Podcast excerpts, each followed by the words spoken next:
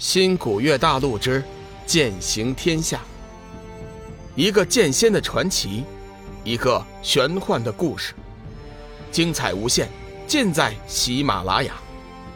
主播刘冲讲故事，欢迎您的订阅。第二百五十八集，并肩作战。突然，那人手中亮起一道光环，待光环散去后。却是一把白色的仙剑，那剑身长三尺有余，剑体晶莹剔透，散发几近让人窒息的威猛气息，一看就知道不是凡品。接我一剑试试！随着一声轻喝，那人抬起手臂，轻轻地挥舞出一剑。只见半空之中，一道耀眼的剑芒夹带着雷霆之威，快如闪电的朝着龙宇砸了过来。那人剑势速度极快，龙宇来不及躲避，只得催发光能剑硬扛。一阵金铁交鸣之声后，两股强大的力量碰撞，发出了巨大的声响。龙宇顿时被强大的冲击波推后了几丈。等到他稳定身形的时候，却是感觉胸口如遭雷击，全身经脉受到猛烈的撞击，剧烈的疼痛感如火烧般涌遍全身。突然，他感觉喉咙一甜，一连好几口鲜血喷吐而出，只把身子下边的岩石砸的是寸寸爆裂。黄极真君见状，急忙飞身上前，将龙宇搀扶了起来，为他服了一颗神丹，随后站起身来，微微动怒：“够了！以你的身份，出剑对付一个修真界的小辈，你真是越来越出息了呀！”那人却不以为然，真君，此子的力量你应该是清楚的，能够用原力的人，放眼三界也找不出几个来。我和他动手，这事儿就算传出去，我也不会感到丢人。再说了，我本就不想动手，只是他一再咄咄逼人。我才出手教训一下，叫他知道什么叫做天高地厚。对了，顺便透露一个消息给你：三界即将面临灾难，到时候修真界还免不了你等出手。龙宇擦去嘴角的血迹，再次飘身上前，冷冷说道：“我还没有输，再来。”黄极真君担心龙宇彻底激怒那人。叫那人动了杀心，到时候可就不妙了。他急忙上前拦住龙宇：“小雨，此事暂且先算了吧，你不是他的对手。”龙宇摇了摇头：“黄极师尊，你应该明白，我是不会那么轻易放弃的人。我知道他是上界的仙人，但是我并不惧怕，我一定要让他留下斩日。”。你倒是还真不死心呢，那好，我再陪你过上一招。那人没有想到龙宇还想纠缠，心中杀意顿现。话音刚落，那人手举仙剑，左手打出一道剑诀。等他那仙剑吸收了剑诀之后，剑身猛地一颤，放射出惊天的剑芒，径直朝着龙宇射了过去。这一剑，神秘人以剑诀打出。而且施展了七成的修为，目的就是想一击将龙宇打成重伤，叫他不再纠缠自己，也好教训一下他的目中无人。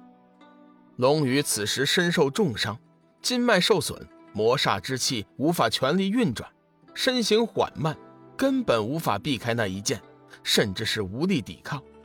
这边黄极真君想去救援，但是那人早就料到，已契机锁定。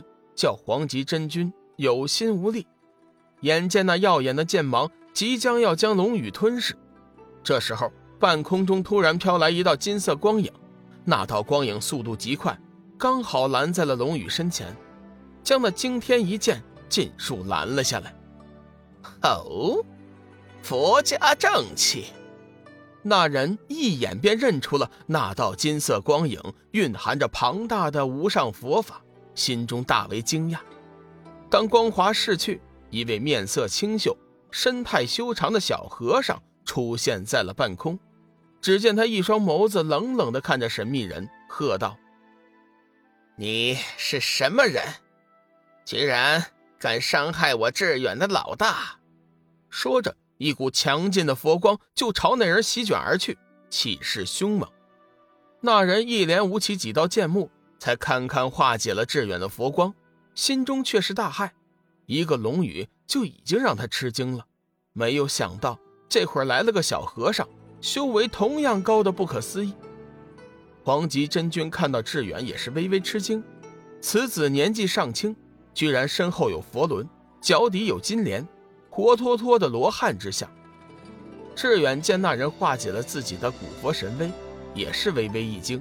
不过他并没有将那人放在心上，而是急忙飞身上前，拉住了龙宇的手，大叫：“老大，我可见到你了！”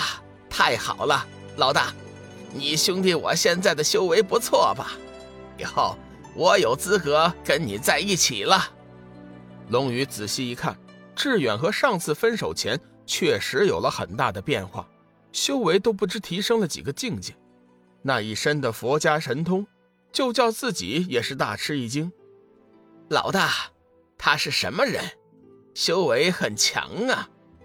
志远指着那人问道。龙宇冷冷地看了那神秘人一眼，不做理会，而是将志远带到了黄极真君面前，介绍道：“志远，我给你介绍一下，这位是我的黄极师尊。”志远闻言后，急忙收回心神，恭敬地行礼：“晚辈大梵寺志远，见过黄极前辈。”黄极真君微微点头：“嗯，不错。”小友佛基深厚，日后定当有一番大的作为。前辈过奖了，志远并没有太大的抱负，如今最大的愿望就是希望和老大并肩作战，教训那些道貌岸然的伪君子，为老大出气。停了一下，志远又问道：“对了，老大，你还没有告诉我，他是什么人呢？”看他的力量，修真界应该不会有这样的人吧？龙宇点了点头，嗯，不错，此人乃是上界仙人。志远只是微微一点头，并没有表现出太大的惊讶。仙人，我当仙人是个什么东西？原来和一般人也没有什么区别，也知道以强欺弱呀。那人脸色大变，这小和尚。看似修为深不可测，可这心境却不怎么样，完全和二十岁的热血青年没有多大区别，真是怪事。小和尚，你怎么没点教养？既然已经知道了我的身份，还敢口出狂言，你就不怕遭天谴吗？本集已播讲完毕，感谢您的收听。长篇都市小说《农夫先田》已经上架，欢迎订阅。